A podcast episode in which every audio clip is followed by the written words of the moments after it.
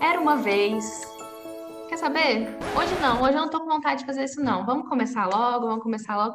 Hoje a gente tá aqui com o Eduardo e com a Esther. Falou e aí, gente. Oi, gente. O tema é sobre preguiça. Então, vamos começar logo. Pessoal da edição, já coloca aí o, o... Pessoal da edição, já coloca aí a vinheta que a gente quer acabar com isso aqui rápido.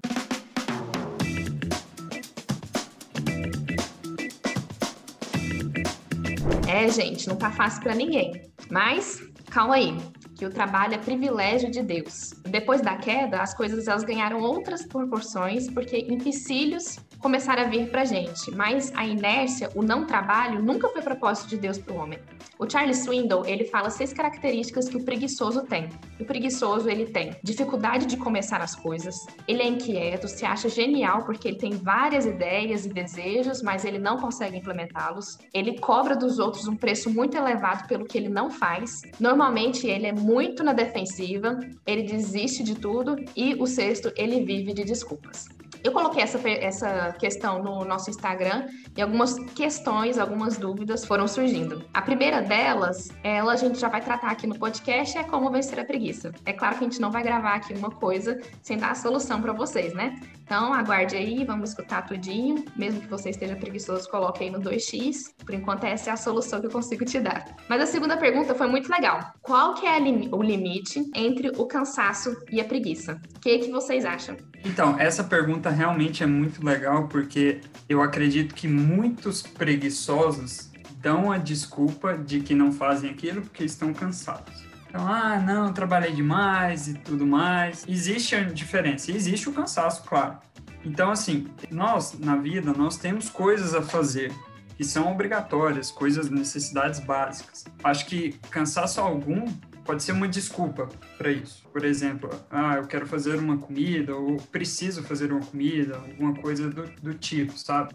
Eu, particularmente, não sou um mestre cuca da, da cozinha, então, geralmente, se eu tô cansado, eu não tenho muita vontade de fazer comida, mas a gente sabe da necessidade de fazer comida. Eu falo isso porque eu tenho me esforçado, mesmo cansado, a fazer algumas coisas.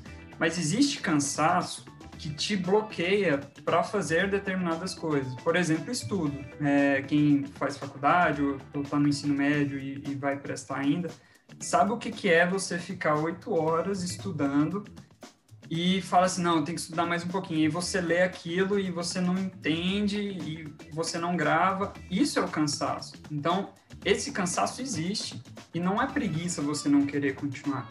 É porque chega um momento que tem um limite e que você não realmente não, não, não vai adiantar você fazer aquilo. Eu acredito sim que existe um limite e que a gente tem que tomar cuidado para não usar esse limite como desculpa, né? Uma das características ali do, do preguiçoso é que ele vive de desculpas, de que estou cansado.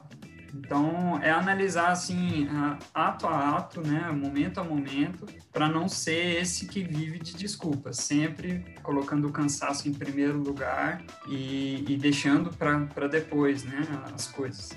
Um ponto até que eu vi referente a, a essa diferença é Normalmente o, o, preguiçoso, ele não quer fazer o trabalho. E o que tem o cansaço, ele normalmente é gerado pelo excesso do trabalho. Então ele trabalha bastante e fica cansado, ou ele necessita fazer algumas coisas, igual o Eduardo colocou, e o preguiçoso ele simplesmente não quer fazer. Então é esses, essas pequenas desculpas que, e essa diferença que tem entre os dois, né? O preguiçoso não quer e o cansaço é o excesso.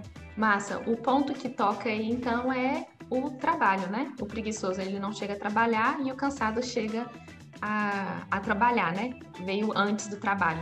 Por isso que às vezes parece que não é um limite, porque eles estão totalmente em lados opostos, mas o sentimento é muito parecido. Dentro do que o Eduardo falou, eu acho que a pessoa cansada, às vezes, ela se culpa muito por se achar preguiçosa, só que na verdade ela tá cansada. E aí os dois acabam sendo errados. Então, assim, se você tá querendo usar como desculpa, igual o Eduardo falou, os dois estão sendo errados aí na história, né? O Eduardo deu uma, uma dica legal aí, é que às vezes ele tá cansado e ele precisa comer, ele vai precisar fazer alguma coisa para ele comer, né? E aí, nesse caso aí, não tem escapatória. Você vai ter que ter uma ideia aí para conseguir sua comida, porque você precisa da comida. O preguiçoso, ele vai desistir e vai, sei lá, dormir e passar fome. Agora, uma pessoa que está só cansada, ela vai tentar batalhar para poder conseguir isso. O que, que ela vai fazer? Ah, vou pedir então um iFood. Se eu já não estou conseguindo se eu não estou conseguindo cozinhar, tenho a grana, né? Também o preguiçoso às vezes começa a extrapolar em outros sentidos